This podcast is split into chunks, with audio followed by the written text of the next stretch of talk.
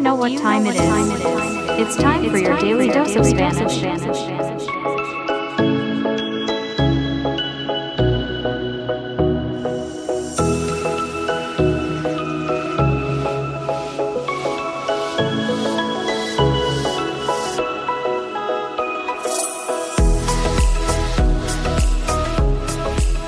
Hola mundo, bienvenidos a Real Español.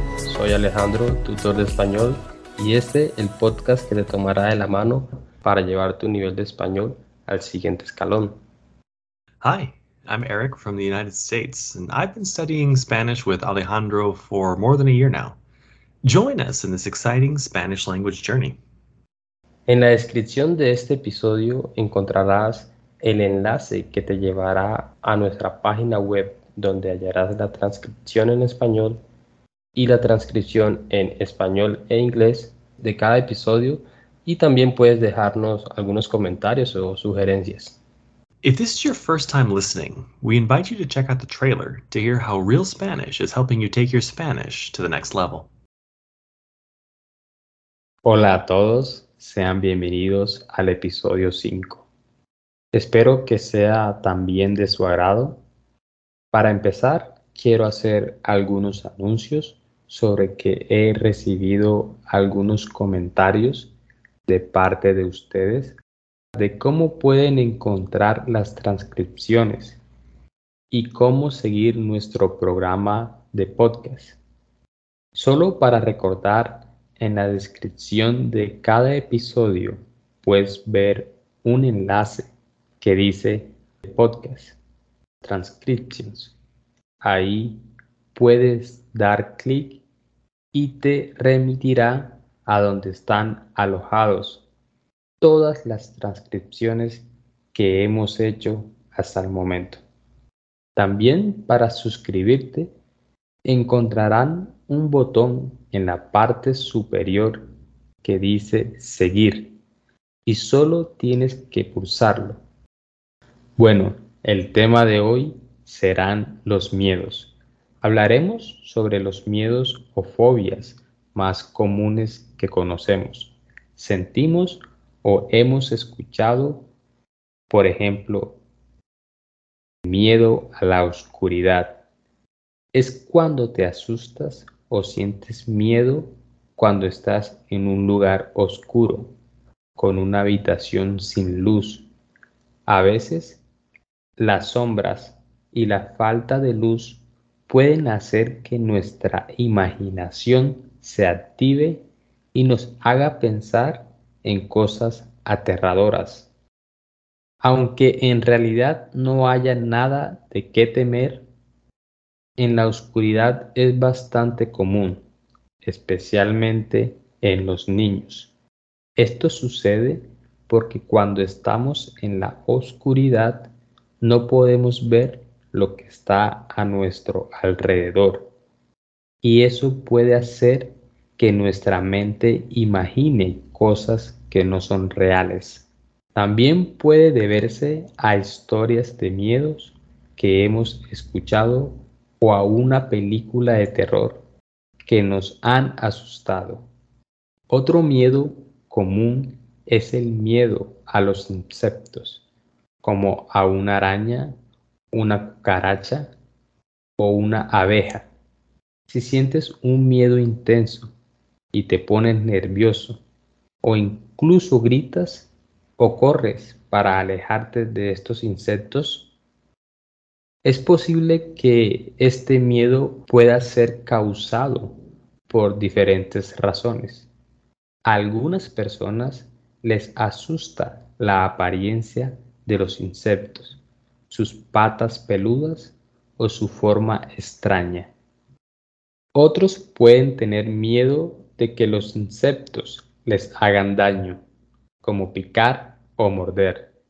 También es común sentirse incómodo o sentir asco por la idea de que los insectos estén cerca. Es importante recordar que la mayoría de los insectos no son peligrosos para los humanos y que solo unos pocos pueden picar o causar problemas. Sin embargo, el miedo a los insectos puede ser muy real para quienes lo experimentan. También hay personas que tienen miedo a volar. Es cuando alguien se siente muy asustado o nervioso al subirse a un avión. Pueden sentir miedo de estar tan alto en el aire o preocuparse por los movimientos bruscos. Esto hace que viajar en avión sea muy incómodo o incluso imposible para algunas personas. Las personas pueden aprender cómo funcionan los aviones para superar el miedo, viendo programas de televisión o videos en línea sobre aviones. Estar en lugares altos puede ser aterrador para algunas personas, pero al igual que con el miedo a volar, es útil entender que estar en un lugar alto como un rascacielos o una montaña generalmente es seguro. Para el siguiente miedo, imagina que tienes que decir algo importante frente a un grupo, como en una presentación en la escuela o en el trabajo, y de repente te sientes muy nervioso, tus manos sudan, tu corazón late rápido. Este miedo puede ser porque sienten que todos los ojos están puestos sobre ellos y tienen miedo a cometer errores, tartamudear o que las personas los juzguen. Puede hacer que eviten situaciones donde tengan que hablar en público. Pero la buena noticia es que esta fobia se puede superar con práctica y apoyo. La gente puede aprender técnicas para calmarse, hablar más seguro y sentirse más cómoda al hablar en frente de otros. Antes de hablar en público, toma respiraciones lentas y profundas. Esto te ayudará a calmarte. Practicar tu discurso o presentación varias veces te hará sentir más seguro. Cuanto más te prepares, menos nervioso te sentirás. No tengas prisa al hablar. Habla lentamente y con claridad. Te ayudará a evitar tartamudeos y errores. Algo que puede parecer extraño, pero es muy real, es el miedo a los payasos. Cuando estás en una fiesta o en un circo, de repente aparece un personaje con una nariz roja, una peluca colorida y una sonrisa pintada en la cara. Para algunas personas, esta apariencia es aterradora. Los payasos pueden parecer extraños y misteriosos lo que despierta temor en muchas personas es que los payasos a menudo hacen cosas inusuales y sorprendentes, como trucos de magia, bromas y acrobacias. Cuando no entendemos completamente lo que está sucediendo, puede generar miedo y ansiedad. La sensación de lo desconocido puede ser abrumador. Muchas personas han escuchado historias o han visto películas donde los payasos son representados como villanos o causantes de problemas. Estas representaciones negativas pueden contribuir al miedo. El ruido fuerte del trueno y el destello brillante del relámpago puede también hacer que sintamos miedo. Esto porque es algo inesperado y sorprendente.